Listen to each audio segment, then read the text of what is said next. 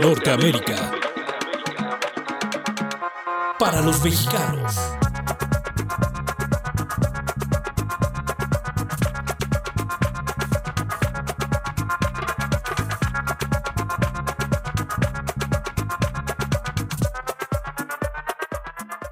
Feliz martes a todos nuestros escuchas. Ojalá que su día vaya de lujo y que lo cierren bien también.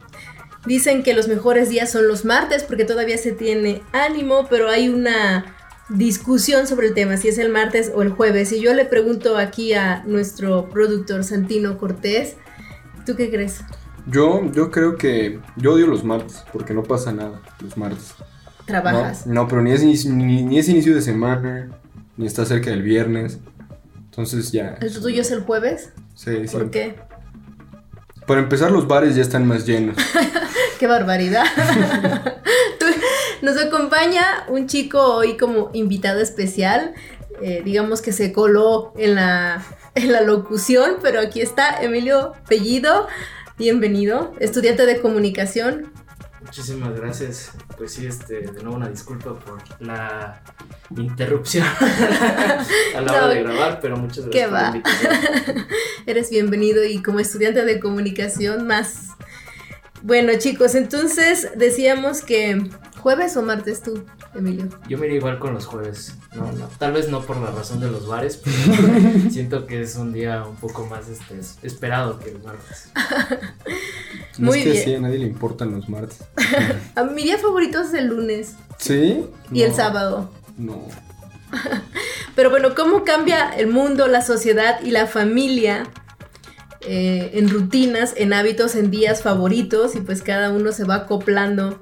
Y mientras tanto, aquí, aunque sea, nos la estamos rifando para traerles esta información relevante y sobre todo queremos ser un medio de comunicación fuerte en la relación binacional.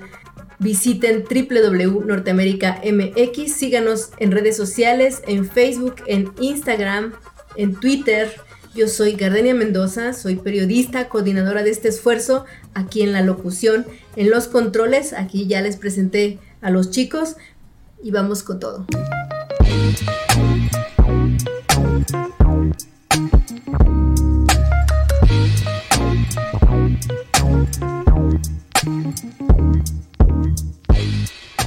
Este segmento es patrocinado por Cima Tax, ubicado en Raleigh, Carolina del Norte. Es un despacho contable y pueden comunicarse en cualquier momento, encontrarlos en redes sociales Cima Tax.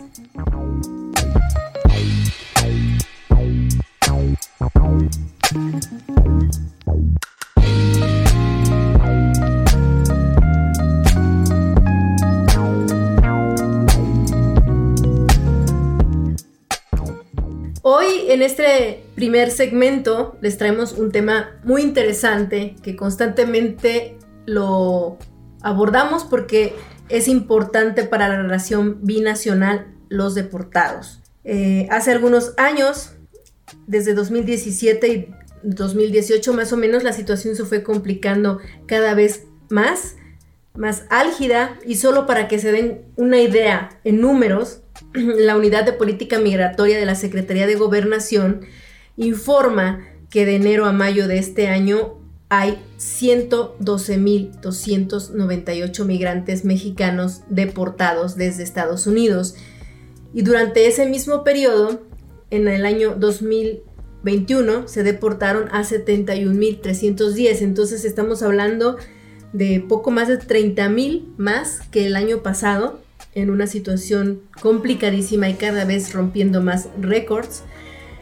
Pero al final de cuentas las cifras son frías, son exactas, pero deshumanizadas. Y aquí estamos nosotros para traerles lo que hay detrás de todas esas historias de, re- de repatriados. ¿Se imaginan ustedes alguna vez que tuvieran de pronto que empezar de cero en otro país, en otro idioma? Porque muchos de ellos ni siquiera hablan español. La verdad no, o sea, no, no es una situación en la que me, me vea a menudo. Sin embargo, no sé, no sé cómo reaccionaría. Creo que me resultaría muy difícil. Y terminaría- ¿Llorarías? Correría de nuevo acá. ¿Regresarías corriendo? Sí, sí, sí, muy probablemente. ¿Tú, Emilio? Pues sí, yo creo que me resultaría como bastante difícil más llegar como un lugar en el que parece que no te quiere nadie, ¿no? O sea, como verte como un extraño. Ajá, siento que eso pasa mucho en Estados Unidos, ¿no? De pronto hay como cierto rechazo automático a lo que... Pero luego cuando regresas aquí tampoco eres bienvenido. Ah, ah. pues sí, pero por lo menos se habla en español acá. bueno, sí, pero ellos no hablan muchas veces español. Ah, claro, es que muchas veces no se habla ni uno ni otro del todo. Pues sí, ni de aquí ni de allá, pero hay otros que empiezan con como si volvieran a nacer con toda la fuerza y el ánimo y se convierten en el ave fénix que renace de las cenizas porque son tipos duros y vamos a escuchar una historia sorprendente de Alberto Muñoz, que es un chico al que hay que aprender mucho y en el tema de producción, este es un chico que es alto de deportado a ser un productor musical súper interesante. Vamos a escuchar.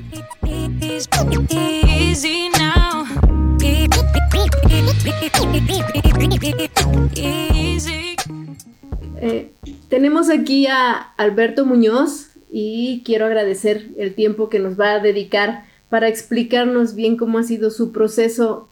Alberto, ¿cómo estás? Buena tarde. Bien, bien, ¿y tú qué tal? Buenas tardes. Alberto, ah, eh, te has vuelto popular entre la comunidad de, pues de la gente de repatriaciones por tu trabajo como documentalista y también pues más allá con otras comunidades.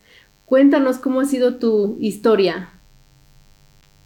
Pues todo empieza por los call centers, más que nada ahí es donde nos movemos casi todos los repatriados. Yo, yo regresé ya hace tiempo de Chicago y uh, una vez que me pude graduar este, de la preparatoria, ya cumpliendo los 18, pues emprendemos casi todos a la capital, a la Ciudad de México y pues ahí para los que no seguimos con universidad, eh, primordialmente ahí es donde nos encontramos en, call centers, porque pues por, por el inglés eh, es donde podemos trabajar mejor y, ganar un poco más del promedio, ¿me entiendes? Claro. Entonces, eh, por medio de call centers, pues te vas asociando con un buen de gente que, que va regresando y que llevan apenas un año, dos años, cinco años, este, ya hay, otra gente que tiene más de 10, más de 15 años que se regresaron de Estados Unidos y, y te das cuenta que no cambia nada, o sea, entre la diferencia de edades, entre la diferencia de tiempo que llevan aquí los repatriados, siempre hay cosas en común, que es toda la cultura que agarra uno de allá cuando estamos viviendo en Estados Unidos, este, pues costumbres, mañas, la cultura, no, no nos olvidamos de nuestras raíces, ¿verdad? siempre orgullosamente ser mexicanos, pero el hecho de que agarras costumbres y patrones eh, gabachos, por así decirlo, de, otro, otro país, pues de alguna manera se convierten en tu forma de ser, ¿no? Te dan carácter, vaya, te dan persona, personalidad. Entonces, pero algo que es, es, en común entre todos es que pensamos relativamente igual. Es como una mentalidad así, este, de progresar, ¿no? Una, una mentalidad, lo, llamamos the hustle mentality, es como una mentalidad así muy, muy trabaja por lo que quieres, lucha por tus sueños, aunque la vida a veces sea muy difícil, somos como que muy optimistas en ese aspecto. Y otra cosa que tenemos en común es la música hip hop, la música rap. Es, es como que nos encontramos dentro del, de ese género, eh, casi la mayoría de, los, de la comunidad que interactuamos entre sí. Nos gusta mucho el rap, entonces eh, empecé a hacer videos musicales, compré una cámara, me enteré que estaba un grupo en un call center en el que trabajábamos, estaba un grupo de cuatro integrantes que empezaban a hacer rap aquí en México y, buscaban a alguien que los grabara y los, los apoyara.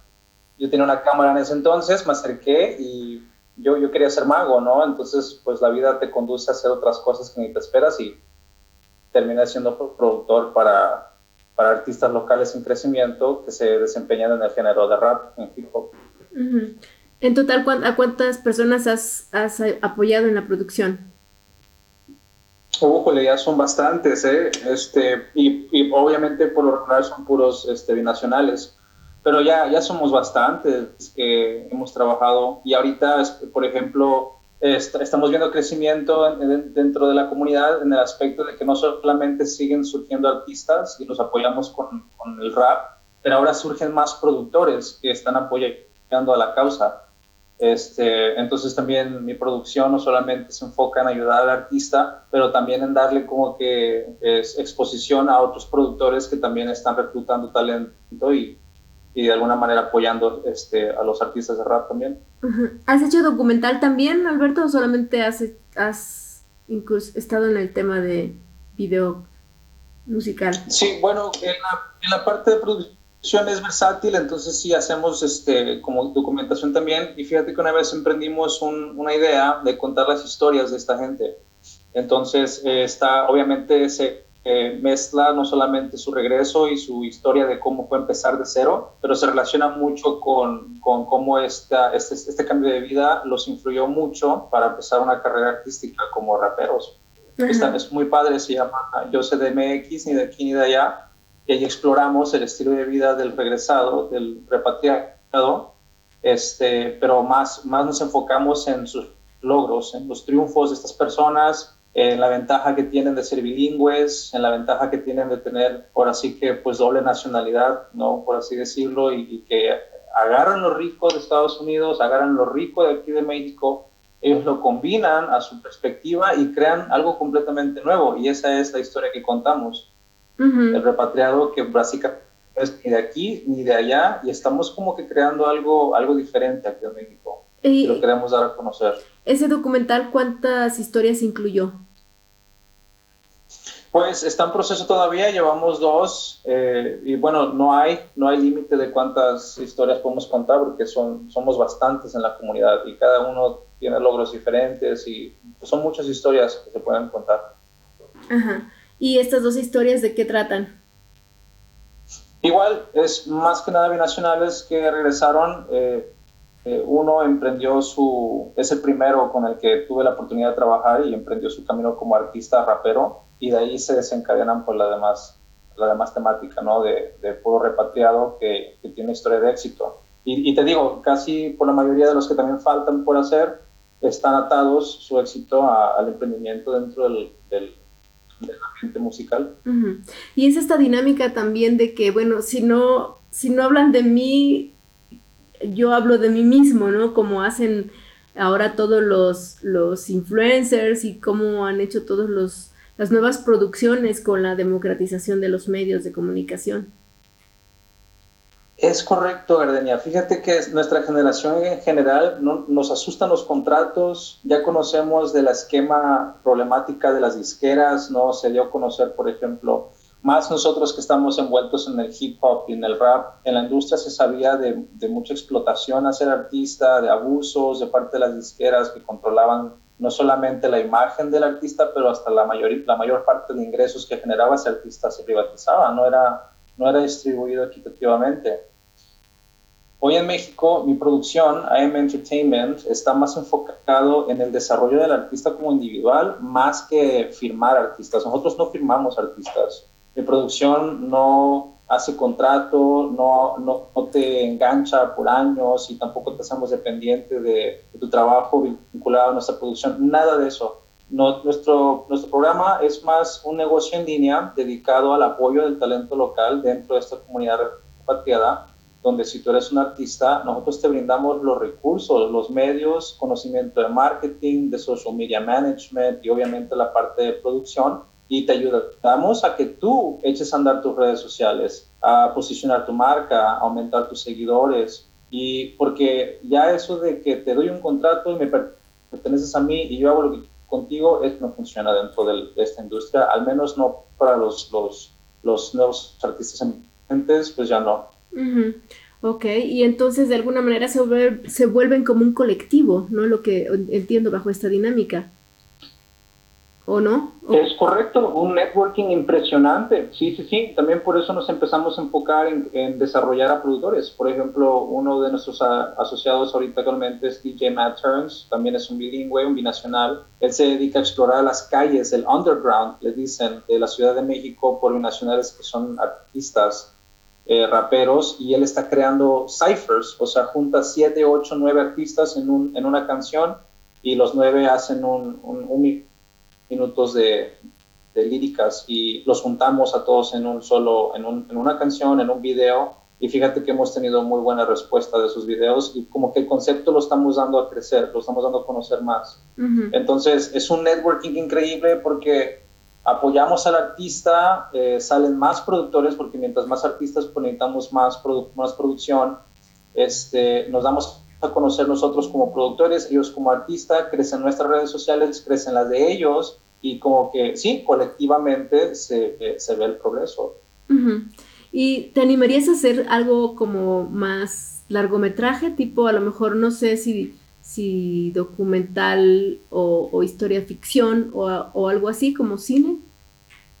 Sí, está en nuestros planes ya, bueno, era a largo plazo, pero después, eso, eso fue hace cinco años cuando empecé esta onda del, del contar las historias del, del repatriado, entonces ya no es tanto a largo plazo, pero siempre como que la visión y la meta más grande de este movimiento es crear una película. Yo quiero eh, dirigir y crear la, la película llamada El Pocho para globalizar con la serie que tengo y los videos musicales, el movimiento que estamos haciendo con la música, la película globalizar todo el movimiento que es pues ser pocho. O sea, no me gusta, fíjate mucho las etiquetas que nos ponen, que el pocho, que el repatriado, que el binacional, pero por así decirlo, globalizar como que este mundo el concepto, de, de, esta persona, ándale, sí, el estilo de vida de esta persona, lo que fue, a ver, para empezar, me llevaron, yo no sabía ni qué onda, lo que fue el cruce de la frontera, lo que fue pues que haga tu mamá, tu papá, que fuera a agarrar a sus cosas, sus hijos, vámonos, cruzamos, de repente ya estamos allá, cruzamos la escuela, aprendemos inglés, lo que quieras, y nos regresamos a México. Yo quiero contar toda esa historia en una película, sí, es, es, es una idea que tenemos ya como que grande. Ah, qué maravilla. Y bueno, y obviamente todos los caminos van hacia allá, ¿no? Una vez que ya han hecho el primero, el primero videoclips, ahora documental, y pues el siguiente paso y, con, y al final de cuentas tienes los contactos de la historia misma y eres la historia misma. Correcto, sí, los, los personajes que conozco y hay muchas más todavía que, que, nada más sé de ellos y todavía no he tenido la oportunidad de hablar con ellos. Las historias son increíbles y son bastantes, o sea, hay, hay suficientes historias para contar y no terminaríamos pronto, ¿eh? hay, hay mucho que hacer, mucho que explorar por ejemplo, si tuvieras que escoger un par de ellas, así digamos, de manera resumida, ¿cómo, qué, qué, qué nos contarías? ¿Qué nos compartirías? El, sí, claro, el mensaje, la metáfora de todo esto, globalizándolo, es dar a conocer la batalla del mexicano y cómo todo es posible, pero en una, perspectiva diferente. Porque que yo sí he notado un, patrón de pensamiento en, un binacional que tiene cultura americana y que ya lleva sus años aquí, ya, se, ya aprendió ahora el, el, método mexicano, por así decirlo, porque pues llegas a México y si nunca has regresado después de 10, 15 años, eh, es un ritmo que tienes que aprender, es un estilo de vida que tienes que aprender a la mexicana, ¿no? Yo, yo sí le digo. Entonces, esta gente que ya viene con las dos, con la dualidad, o sea, tiene la cultura norteamericana y luego la mexicana, destacan de cualidades y patrones de pensamiento muy sobresalientes, Cardenia. Y eso, o sea, en comparación, por ejemplo, a alguien, y es obvio, ¿no? En el turismo, ¿qué se dice? No, pues salir y viajar conocer abre tu mente, te da perspectivas diferentes de vida, te da otra manera de ver las cosas. Pues una persona que nunca ha salido de México, por ejemplo, que está muy limitado a sus recursos, a su estilo de vida, a su zona de confort, obviamente es es la comparación se nota ante un binacional, un bilingüe, alguien que viene ya sea por decisión propia, repatriado, deportado, como quieras, pero que tenga esos dos mundos, el de América del Norte y luego aprenderse el ritmo de vida a la mexicana y los combina, yo he visto cómo estas personas logran cosas increíbles y en, un tiempo corto de, estar viviendo aquí y empezar de cero, ¿eh? Hay unos que hasta sin casa, hay otros que empiezan durmiendo en la sala del tío o del primo porque pues llegaron el día anterior sin aviso y empiezan desde cero.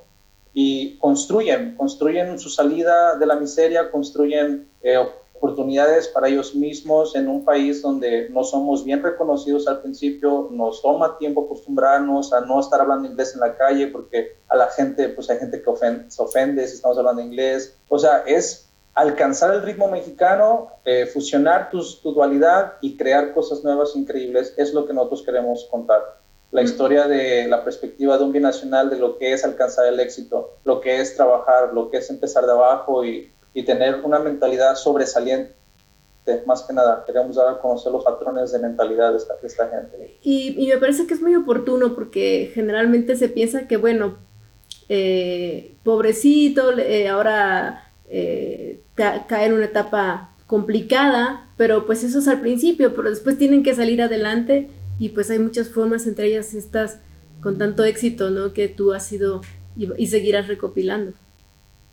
Esa es una visión, exacto, que con nuestras historias llegarle a esa persona que se siente atorado, que siente que no tiene oportunidades, que siente que no, que no tiene salida, con nuestra serie, con nuestras películas, con nuestra información, llegarle a esas personas y darle a conocer, oye, mira, también de este lado tenemos esos problemas, existen, son vigentes, pero, pero ve lo que se hizo al respecto. A lo mejor puedes agarrar de aquí ideas, recursos, contactos o simplemente ideas por conocer la historia de alguien que eh, a lo mejor tiene un, un, proceso de vida similar al tuyo. Y al, al, ver lo que esa persona hizo, pueden ser pasos que son viables para ti, los puedes seguir y salir de esa situación. ¿Sí? Así es. Esa sería una de, las muchas visiones. El, el mensaje, poder llegarle a esa gente. Correcto. Muy bien, pues Alberto está todo sobre, sobre la mesa para, para un gran proyecto. Yo te deseo lo mejor y por aquí te vamos a estar siguiendo esos pasos y siempre eres bienvenido. Gracias. Sí, y estén atentos ahí para más contenido musical. Gracias, Alberto. Oye, compártenos tus redes. Sí, me encuentran en Facebook o Instagram como AM Presentó. Es todo junto, la letra A, la letra M y presentó, todo va junto sin espacio, AM presentó y es un logotipo dorado con gris con la letra A y la M, este, inmediatamente cuando entren van a ver pues contenido así de musical, micrófonos, toda esa onda. Muy bien, excelente, pues ahí estaremos.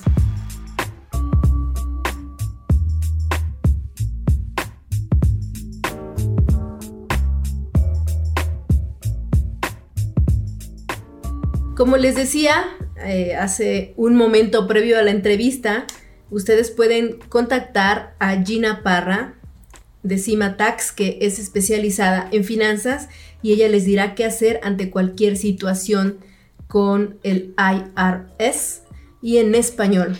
Cima Tax 919 514 6280 919 514 6280.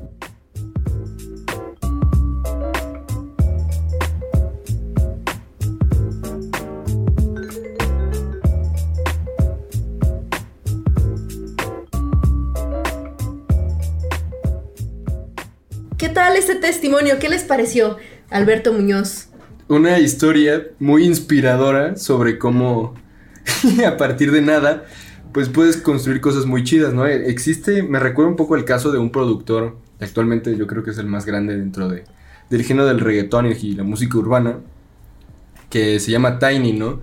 Él, digo, no estuvo, no, no tuvo los problemas que, a los que se enfrentó nuestro entrevistado, pero surge a partir, él empieza a crear como ritmos y bases de reggaetón en, en teléfonos de 2006 por ahí, pues se convirtieron en hits, ¿no? Le empezó a producir a Wisin y Yandel, a Daddy Yankee, y actualmente es el productor más grande del mundo, todo el mundo quiere, lo busca y tal, y pues empezó con un celular. Con un celularcito.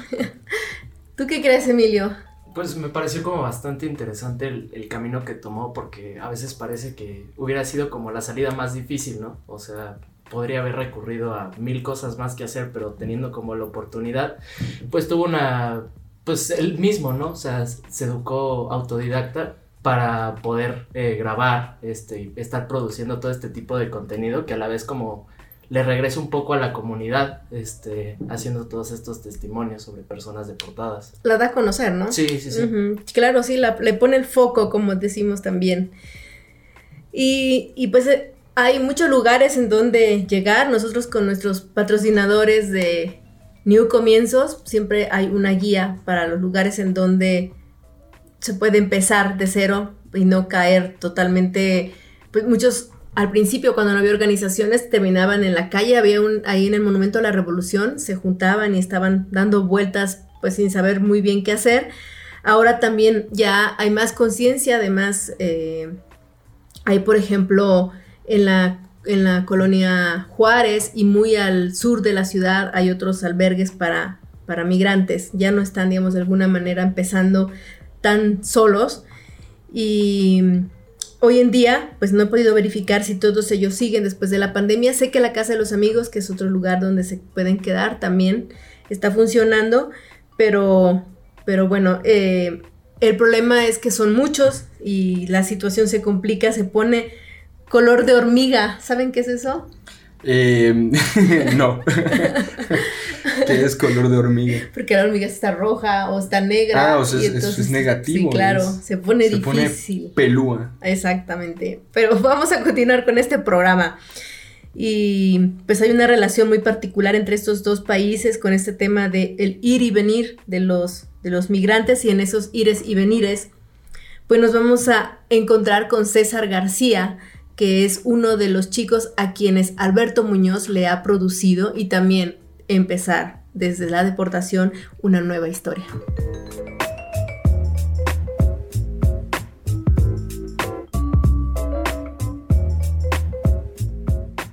Quiero agradecer a César García por aceptar esta llamada. Él es un chico binacional por culturas eh, y cantante de rap.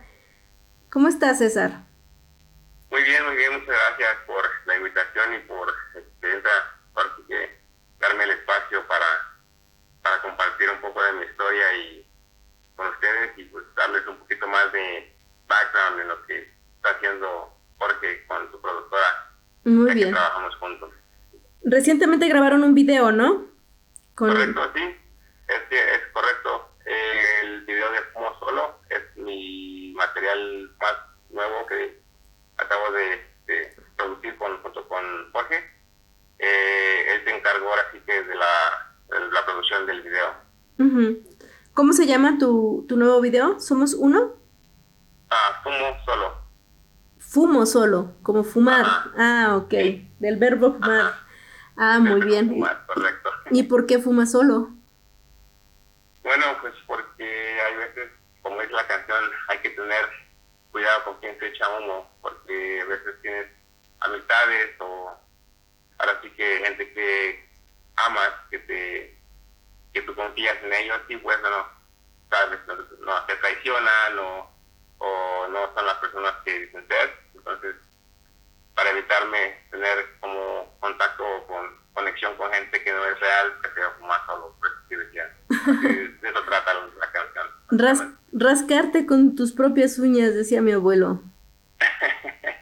Ahora sí que dice también que venimos solos y todos nos vamos, entonces hay que, hay que ser, este, tener buena, buena este, conexión con los demás, pero siempre tener cuidado con, con quienes las tenemos. Así es. Y entonces decidiste grabarlo con, con Alberto Muñoz, que tiene su productora. ¿Lo conociste cómo? Eh, sí, con Al- Alberto Muñoz eh, lo conocí a él por medio de otro eh, amigo que trabajábamos en el, eh, el mismo trabajo y él me, este, me comentó de, de Jorge, de su productora.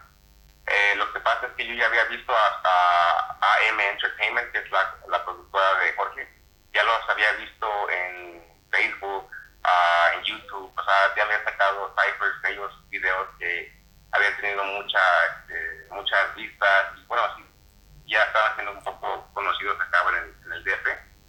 Entonces, mm, cuando me, me encuentro a mi amigo ah, en el trabajo y me dice que él lo conoce, eh, entonces como que lo veo como una oportunidad para poder este, darle vida a mi música también, porque fue, que fue como un renacimiento para, para mi carrera artística también, el trabajar con él. ¿Por qué un renacimiento? Ya habíamos, bueno, yo ya había trabajado anteriormente en cuando estaba en California, eh, ya había estado haciendo este, shows, había hecho música anteriormente este, con, con otros artistas cuando estaba, cuando tenía, este, cuando estaba joven. Entonces, eh, cuando iba a la high school, como te comentaba, ah, bueno, como estaba platicando hace rato, eh, yo en la high school eh, allá en California me metí en unos programas de audio y producción y de ahí me, man- me mandaron a estudiar a una academia de música ahí en San Francisco. y ahí estuve ah, aprendiendo lo que, pues lo de la parte de audio y, y producción de, de audio, básicamente. A mí lo que me faltaba era la parte del video, eh, los visuales y eso, entonces cuando conocí a Jorge es como que nos va la, yo hacía el, me encargo del audio, hago la música y él se encarga de hacer los videos, productivos, Ajá. esa parte. Ah, ok. Entonces digamos que también eres parte de la productora e hiciste tu video además ahí mismo. Ah, sí, ah, claro, este, yo ahora sí que me asocié más o menos con, con- hice parte de socio con él en el sentido de que yo invertí en lo que es el equipo, todo para este, hacer la producción, pero ahora sí que el, el mastermind o el, el, el, hombre detrás de la cámara ese es Jorge, el, que se, se dedica a hacer toda la parte de producción y de, y de editar. Ya, ok. ¿Y, ¿Y qué es lo que tú querías transmitir? Cuéntanos primero un poco de tu historia. ¿Cómo es que, que estabas allá, luego aquí y ahora haciendo este tipo de producciones binacionales? Eh, pues como este, platicábamos, estaba, tenía 10 años cuando me fui con mi mamá y mi hermana a, a vivir a, nos fuimos ile- obviamente ilegales, no teníamos papeles, nos, a, mi papá ya estaba en California y mandó por nosotros, nos fuimos a, a vivir para allá con él. Y bueno, la, yo me recuerdo que cruzamos la frontera, en ese entonces era algo fácil, no estaba muy, muy complicado. Fue antes de lo de las Torres Gemelas. Entonces ah, cruzamos por el aeropuerto, de hecho, con obviamente papeles, visa chueca, todo. Y llegamos a California y estuvimos viviendo por, yo estuve viviendo más o menos 15 años. Fui a la high school ahí y de ahí pues ah, tuve un problema este, en la calle con, con otra persona que pues ah, sí que resultó en un, en un este, me mandaron a la prisión de, de, de esa- de ese problema que tuve con, esa persona. Entonces, este, es por eso que me, de, bueno, estoy aquí en México porque después de hacer el tiempo en prisión me, este, me deportaron acá para México. Wow. Ok. Oye, y entonces, ¿cómo, cómo fue tu integración a México después de tantos años de, de estar fuera, además en una etapa formativa muy importante, que es pues el Eh. inicio de la juventud? ¿Cómo te integraste aquí a México desde el punto de vista cultural? O sea, eh, ¿cómo seguiste haciendo tu proyecto de rap y de música? Eh, pues ahora sí que ah, yo cuando vine aquí a México sí tenía como que la duda y el miedo de cómo me voy a sentir, cómo me voy a integrar. este, ah, pero fíjate que me, me di la sorpresa de que hay mucha gente como yo acá. Entonces, este, hay una comunidad de deportados que yo no sabía, o sea, yo no tenía ni idea. Y cuando empecé a trabajar en los call centers, ah, ahí fue cuando conocí a mucha gente que también venía deportados de allá, venían, este, habían crecido, entonces me empecé a juntar más obviamente con gente con la que me relacionaba más porque teníamos el mismo background o el mismo perfil en ese sentido. Y la cultura pues es la misma, el- crecemos como con las mismas ideas de allá, o sea, en el sentido de, de, de la cultura del hip hop, del rap, a la música, la manera de decirnos y pues este, me adapté más con ellos Ah, y obviamente son mexicanos todos también, están deportados, pero tenemos la cultura con la que crecimos de California o de donde hayan sido de Estados Unidos. Ujú. Um, y cuando cuestión de, del rap y de la música, pues como ya lo traía, yo así que eh, de, la, de la cultura que crecí allá en Estados Unidos, ah, ya traía ese- esa experiencia de cantar o de rapear. Este, a mí me gustaba este, irme así como a eventos de, de la comunidad, así de la escuela o de pues, con mis amigos allá en Estados Unidos y, y, nos cantábamos, rapeábamos así gratis, ¿no? Así nada más para por, por el amor al arte.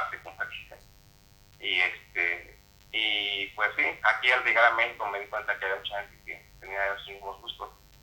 Por eso es que no me fue muy difícil de adaptarme con, con la gente. Bueno, eso es con ellos, pero ahora sí con la gente que es de aquí, eh, quien ahora sí que son nunca han estado en Estados Unidos y es un poco más difícil adaptarse porque las, las, las ideas, las culturas diferentes, no, sabes, son diferentes maneras de pensar, entonces como que no, no, no encaja uno bien, y es cuando dice uno, bueno, no sabe uno si estás allá en Estados Unidos, eh, no eres de allá y vienes acá, pero tampoco te hacen sentir como que eres de acá, entonces ni de aquí ni de allá, como dice el dicho. es como pasa. Como la India María, dice, ¿no? Sí, básicamente, no, no, no le, no le trajo nada a India María. Oye, oye, ¿y entonces cuánto llevas en total aquí? Eh, en México ya llevo eh, ocho años, más o menos. Ya. Y entonces estás haciendo, estás trabajando, además haciendo rap, o sea, las dos cosas, o solamente ya te estás dedicando a la música.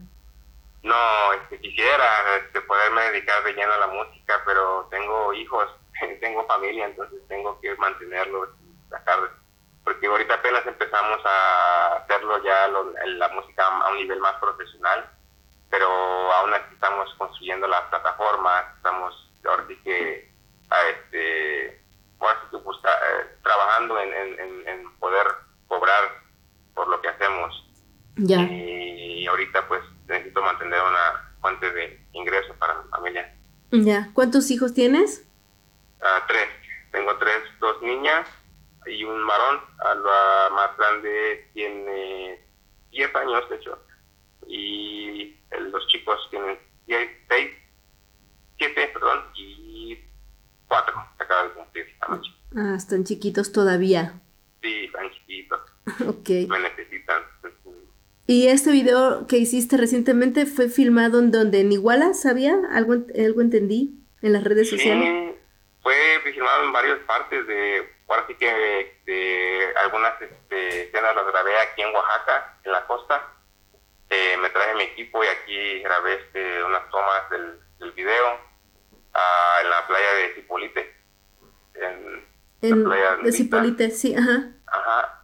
Aquí este, la grabé y ah, de hecho aquí estoy ahorita porque vine de una de vuelta para el cumpleaños de mi hija que le gustó y volvimos a regresar aquí grabé las, las escenas, las grabé también en el DF eh, cuando estuve ahí, bueno, pues yo vivo allá, entonces grabé allá unas escenas y este Jorge grabó unas escenas con una modelo de Iguala, en Iguala obviamente y este y algunas escenas son de California de cuando estaba en la prisión Ah, ok. varias partes Ah, ¿y tenías eh, material de la prisión de California? ¿Era prisión Sí. o el centro de migratorio?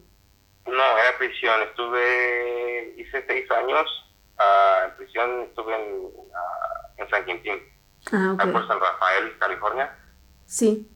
y este estuve ahí seis años ah, ya cuando me deportaron pues ya este, pude sacar un material que pues yo cuando estuve ahí ah, a mí siempre me ha gustado meterme en eso del- de, medios de comunicación y de, de video, audio, siempre ha sido mi pasión. Entonces había una oportunidad de dar como una clase de, de producción de audio con una computadora que tenía una Apple que nos habían donado de, de este, ¿cómo se llaman? National Geographic. Fue a San Quintín y nos, y nos dio unas computadoras y nos dieron una para hacer videos, hacer música y eso, para, no fue nada, no videos y música de rap, pero para hacer como un documental de lo que, lo que está pasando en la prisión, como las historias de los presos. A- ahorita en este momento hay un podcast, se llama Ear Hustle Podcast, Franklin Ear Hustle, Ear Hustle Podcast, y ese ahorita ya tiene un- unos millones de downloads, y pues, ahora sí que este, ah, salió de ahí de, de esa de esa prisión, de cuando estábamos en el programa de, de audio y producción. Ah, ok. En- Entonces fue como pude sacar mi material de ahí cuando trabajaba ahí con ellos. Ah, ok. ¿Y si les permitían tener el, eh, este equipo? Ah, sí, ese equipo era, como te digo, del gobierno, de la prisión, o sea, ellos se los donaron a los este, presos. Bueno, no ellos, sino los de National Geographic, cuando fueron a visitar la prisión, les donaron un equipo a, los presos. y, Ajá. y de ahí y de ahí fue donde yo aproveché y, y me hicieron una entrevista a mí y de ahí pude sacar mi, mis escenas para mi video. Para tu video. Ok, a ver si luego me compartes la liga y lo, lo, lo Claro. comentamos. Ahorita te lo mando cuando perfecto. Con la producción de, de, de Alberto y, y, y la actuación Claro. de César García, rapero. Exacto. Claro que sí. Muy que bien. sí. Ok, Mucho gusto. César. Pues muchísimas gracias por, por estos minutos compartidos de tu historia, de tu vida, de tu proyecto artístico. Y siempre eres bienvenido, César.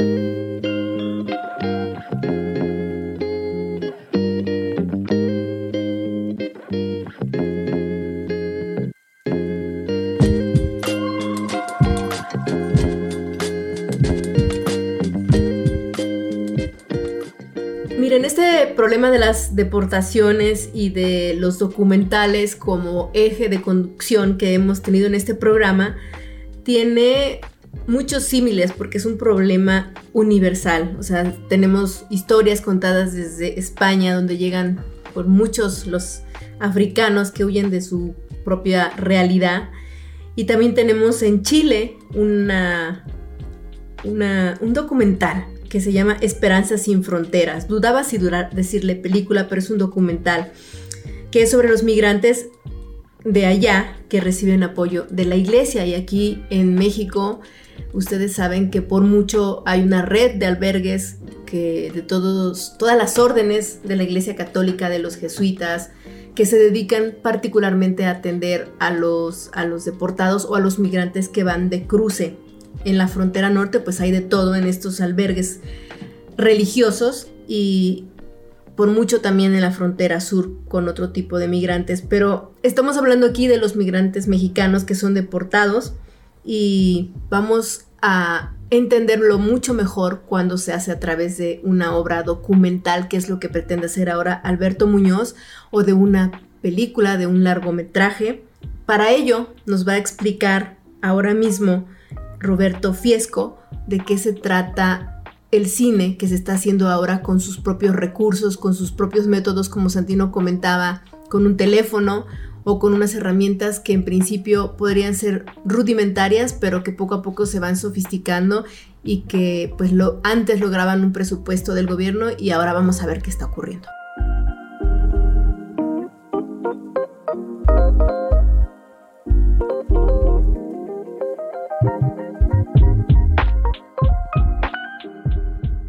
En la línea telefónica tenemos a Roberto Fiesco. Él es un cineasta y conocedor de estos temas relacionados con el cine y las filmaciones en México. ¿Cómo estás, Roberto?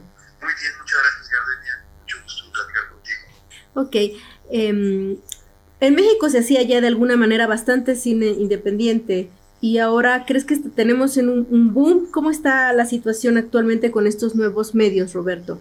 Pues mira, eh, el cine independiente o, o este cine que pensamos con una vocación mucho más autoral, ¿no? Ha perdido ante el, el avasallador, digamos, volumen de producción que las plataformas digitales tienen en este momento en nuestro país. Digo, la verdad es que se produce muchísimo, hoy hay un volumen de producción altísimo, la verdad. Sin embargo, el tipo de contenidos que se están haciendo son contenidos abiertamente comerciales, ¿no? Digo, que buscan captar precisamente las audiencias de las plataformas y digamos, este cine que apuesta por esquemas de producción mucho más pequeños, por, eh, digamos, temas probablemente mucho más complejos que reflejan nuestra realidad social o más experimentales en términos formales, digamos, se ha visto menguado ante esto.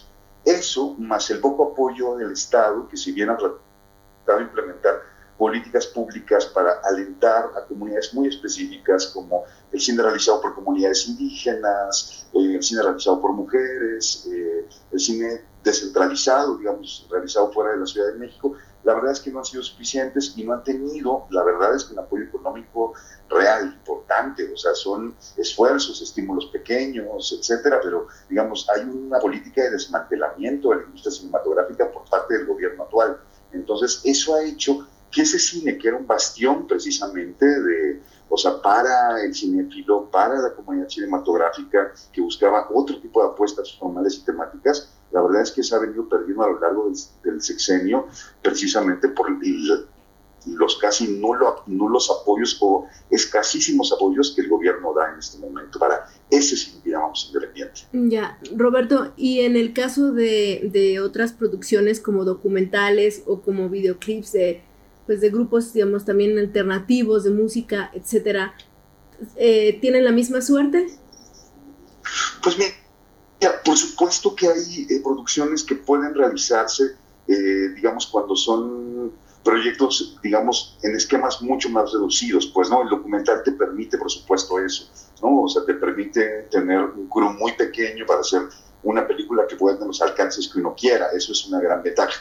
Y sin duda hay también una democratización de los medios para realizar películas, ¿no? Estamos hablando, digo que esto es una gran paradoja, porque digamos, todos tenemos una cámara al alcance de la mano, ¿no? Eh, y me refiero no, ni siquiera a una este, cámara de ARRI o algo por el estilo, tenemos un celular en la bolsa, ¿no? Y ese celular nos permite crear contenidos audiovisuales que pueden tener una difusión masiva, pues, ¿no? De, acuerdo a la estrategia que, que, se diseñe o al azar, en, en algunos casos, que han permitido que muchas producciones pequeñas, pues, ¿no? Digo, que, que se hacen, pues, de manera, no diría exactamente marginal, pero sí de manera alternativa logran encontrar canales de distribución interesantes, ¿no? Digo, básicamente el Internet, ¿no? Digo, que hace que también estos contenidos puedan llegar muy, muy lejos, pues, ¿no? Digo, plataformas como YouTube o como Vimeo, o incluso las propias redes sociales que permiten la difusión tanto de, contenidos documentales como de música, e incluso de, cortometrajes de ficción, que a mí eso me parece muy interesante. Sin embargo, eh, digamos, estos muchas veces no trascienden esos espacios, ¿no? Eso es lo que es absolutamente paradójico, ¿no? Y que es justamente la posibilidad de que todos podemos hacer una película, porque todos podemos encontrar eh, con, pocos medios poderlo hacer, no está generando, o sea que eso también es una realidad, contenidos audiovisuales, eh, digamos, que puedan llegar más allá, ¿no? O sea, que algún día tengan una posibilidad de distribución mucho más amplia, por lo menos no lo hemos visto en, los últimos años tampoco, y creo que también estos tiempos de pandemia tampoco han ayudado demasiado a que eso pase. ¿Y a qué se debe principalmente, digamos? Eh, eh, parece que el, hacer el, el arte o las producciones de este perfil y con esta posibilidad democrática se topa con el freno de la mercadotecnia, ¿no? ¿Es, ¿es eso? Exactamente, pues digo, al final eh, las plataformas, eh, la verdad es que eh, están absorbiendo a un volumen enorme también de, espectadores, pues, ¿no? Digo, Netflix es la plataforma más importante en este país en este momento y es la que más consumidores, digamos, tiene de contenidos, ¿no? Entonces, digamos que el espectador hoy también se ha transformado muchísimo, ¿no? O sea, el espectador de cine, digamos, o lo conocíamos como si esa persona que iba a una sala de cine, pagaba un boleto, etcétera, y, veía una película, pues en realidad hoy ese espectador es un espectador minoritario, que cuando además asiste al cine, asiste a ver una película de Marvel, asiste a ver una película de superhéroes, asiste a ver una película de Harry Potter, en fin, pues, ¿no? Grandes producciones, porque también el cine es, eh, digamos, un entretenimiento hoy muy, muy caro para el espectador medio, ¿no? Entonces, digamos, muchos de los espectadores se han refugiado en Internet básicamente en las plataformas, pues, ¿no? Y lo que consumen es precisamente eso, pues, ¿no? Contenidos mucho más sencillos, más fáciles, eh, digamos, con un perfil abiertamente comercial, que tiene una difusión muy amplia dentro de sus propias plataformas, ¿no? Que es lo único que necesitan en realidad, o sea, difundir el contenido dentro, de la plataforma que lanza el contenido, entonces, digamos que, que, que, es como muy fácil acceder a eso, pues, ¿no? Quien está fuera de esas plataformas, en realidad, pues tiene que concentrarse, como digo, pues digamos, en otros espacios del Internet, digamos, gratuitos, etcétera, donde a veces tienen un resultado muy exitoso, ¿no? En términos de vistas, ¿no? O sea, pero no tienen ninguna posibilidad de comercialización, en realidad, o una posibilidad mínima de, de ser comercializados, ¿no? O sea, digo que puedas monetizar tu cuenta de YouTube o algo por el estilo, pero eso no va a ser ni siquiera que recuperes probablemente la inversión de lo que hiciste para crear el contenido audiovisual. Entonces, digamos, por eso digo que hay una gran paradoja. Somos grandes consumidores de imágenes en movimiento, o sea, por lo menos en México lo somos, pues, ¿no? O sea, durante años fuimos uno de los primeros lugares en términos de taquilla en el mundo, consumidores también eh, de imágenes por televisión, en este momento por internet, etcétera, pues no. Sin embargo, eh, consumimos contenidos muy específicos, eh, la mayor parte de la población. Y eso hace que, digamos, que la posibilidad de que otro tipo de contenidos sea muy difícil. Y digamos que el tema de la comercialización sigue monopolizado, digamos, bajo estos esquemas tradicionales para la distribución. Sí, pues antes el monopolio lo tenían las salas cinematográficas, Cinemex y Cinépolis, en realidad. Hoy ese monopolio en realidad se ha transferido a las plataformas digitales, eh, pero siempre hay un monopolio, en realidad, como en algún momento también hubo un monopolio televisivo, ¿no? Digo, de una o, eh, dos televisoras, pues, ¿no? Que, que, tenían los contenidos, digamos, más vistos, pues, ¿no? Siempre hay un monopolio que se va mudando, insisto, porque si hay una necesidad de contenidos audiovisuales, si hay una necesidad por parte del espectador de ver películas, ¿no? Digo, lo que ha cambiado es la manera como nos acercamos a ellas y, y dónde las vemos. Claro, o sea que de, de, alguna manera es, es casi, es una nueva época, pero al final de cuentas con diferentes... Muy parecida a las anteriores. Exacto, exacto. Qué barbaridad. Exactamente. Ya, oh, y, y, y, no hay, exacto. y no hay forma, o, o hay algunos ejemplos de, de, quienes han roto con esta inercia o, o este acaparamiento actual. Pues mira, hay, por supuesto que hay iniciativas, pues, ¿no? Digo, está, por ejemplo, el canal 6 de Julio, que ha sido, digamos, una empresa de producción de contenidos, básicamente, eh, que tienen un perfil político muy crítico con, con cualquier forma de gobierno, ¿no? Uh -huh. En nuestro país, y sé que están haciendo funciones en streaming, donde, están, donde se está cobrando, pues, ¿no? Entonces, digamos, sí hay como iniciativas, por supuesto, eh, digo, de gente pero insisto, me parece que muchas de ellas están condicionadas también al impacto que pueden tener en redes sociales, ¿no? Uh -huh. eh, digo que eso también ha modificado completamente la manera como consumimos las imágenes en movimiento. O sea, mucho de ello lo estamos consumiendo a través de nuestros propios teléfonos, ¿no? Entonces, digamos, el camino del, de los cortometrajes puede ser un camino afortunado en este momento porque la gente está acostumbrada eh, hoy a ver los famosos siete minutos, ¿no? Eh, digo que es lo que aguanta el espectador promedio de internet para ver un contenido, ¿no? Entonces, digamos, eso puede ser una gran ventana. Los, los videoclips, la música puede ser una gran ventana. Hoy hay muchos canales de, de difusión, digamos, sobre todo de música, que no tienen que ver con, con el mundo de las disqueras tradicionales ni nada por el estilo. Hay muchos caminos como independientes, pero en el audiovisual en realidad no hay tantos. O sea, por supuesto que los hay, ¿no? O sea, pero realmente no son tantas las maneras como alguien puede decir, bueno, tengo un proyecto muy exitoso, no solamente autogestivo, sino que tiene la posibilidad de, de recuperación económica, y con eso puedo seguir produciendo nuevos contenidos audiovisuales. En realidad no hay tantos caminos, pues, ¿no? Al final siempre hay que encontrar como un apoyo privado o un apoyo público para poder continuar. Uh ok. ¿Y cómo ves el futuro, Roberto? Es mi última pregunta. ¿Qué es lo que, lo que ves con esta democratización cada vez más general o generalizada? Pues mira, eh, yo creo que eh, lo, fantástico también de esta época es que los contenidos son muy diversos, ¿no? O sea, es decir, hay contenidos prácticamente para la, demanda de cualquier espectador. O sea, quien quiera ver una película de ficción, un corto documental, algo animado, pornografía, eh, digo, realities, en fin, pues, ¿no? O sea, toda la enorme diversidad eh, genérica que pueden tener las imágenes en movimiento, lo va a encontrar. ¿En dónde? En Internet, ¿no? O sea, eso, eso es muy interesante, ¿no? O sea, digo, sí creo que es un momento muy interesante.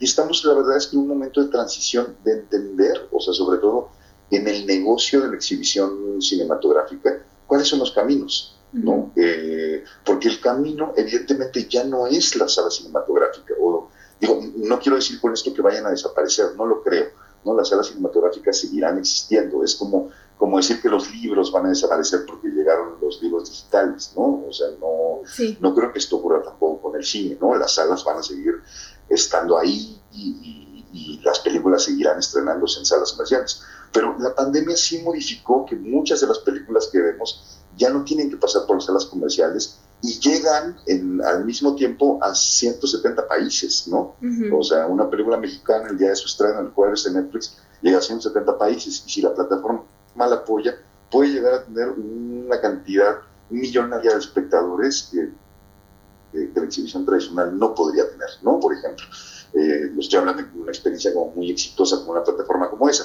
pero, pero no creo que sea el único camino, pues, ¿no? O sea, yo sí creo que, que lo que puede ocurrir, pues, ¿no? Es que estos canales en este momento alternativos y gratuitos de, de distribución, en algún momento tendrían que volverse canales donde los creadores pudieran cobrar de esos contenidos, ¿no? O sea, no basta hacer un video viral, ¿no? O sea, ese video viral tiene que convertirse en algo que me permita hacer una película en el futuro, algo que me permita hacer otro video, pues, ¿no? Eh, digo, por lo menos, algo que, que, le permita al creador vivir de ese trabajo. Ser autosustentable, ¿no? En este momento justo, exacto, autosustentable. En este momento creo que estamos apenas encontrando los caminos. O sea, no creo que haya un camino en este momento, porque, insisto, creo que es un momento de transición para el audiovisual, o sea, de acabar de, encontrar, digamos, como, esas vías, ¿no? Y yo creo que no lo tendremos muy claro hasta dentro de unos cinco años, o sea, que haya muchas maneras de aproximarse, pues, ¿no? Digo, de que en algún momento la gente diga, yo ya no quiero pagar por ver una plataforma, eh, digo, yo lo que quiero es acercarme de manera gratuita a los contenidos. Un poco como pasaba con la televisión, ¿no? Que todos asumimos que la televisión es como gratuita, digamos, porque está en nuestra casa, le prendemos y no nos cobran por usar la televisión, nos cobran electricidad, ¿no? Entonces, digamos, como que eso pasa un poco con, con espacios como YouTube, ¿no? O sea, como que pues picas en YouTube, no tienes que pagar nada, ves todos los videos que quieras, el tiempo que quieras, etcétera. O sea, y como que siento que, que un poco el camino va a ser ese, pero haciendo que el creador pueda recibir beneficios económicos de eso que está produciendo. De acuerdo, muy bien. Roberto, pues muchas gracias por, por tus puntos de vista tan especializados, gracias por eh, tomarte el tiempo de estar en este programa. No, muchas gracias a ti, Gardenegra. Saludos a todo tu auditorio.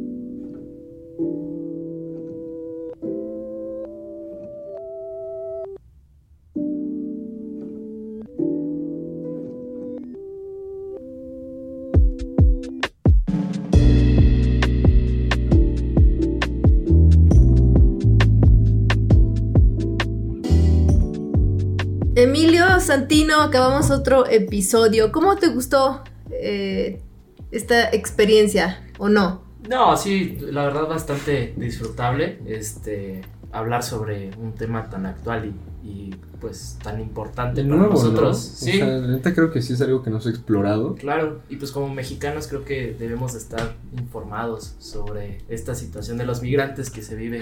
Eh, sobre todo porque creo que no se habla mucho como en... En la generación de ustedes. Ajá, sí. Como que... Eh, pero como dicen es Mex I can, no Mex I can't. Muy cierto. Frase inspiradora, me atrevería a decir yo. Sí. Aquí andamos, chicos. Nos vemos mañana nuevamente en www Norteamérica MX en nuestro estreno. Y después eh, también pueden escucharlo en las plataformas de los podcasts, que es iBox, Spotify, Apple Podcasts piquen la campanita y sucederán cosas maravillosas en cada una de esas plataformas. Yo soy Gardenia Mendoza, los tengo informados, tengan una bonita tarde, si no han llegado a sus casas, lleguen con cuidado, si ya están allá, pues pasen buena tarde y pónganse listos, recuerden que somos mitad voluntad y mitad fortuna. Norteamérica. Para los mexicanos.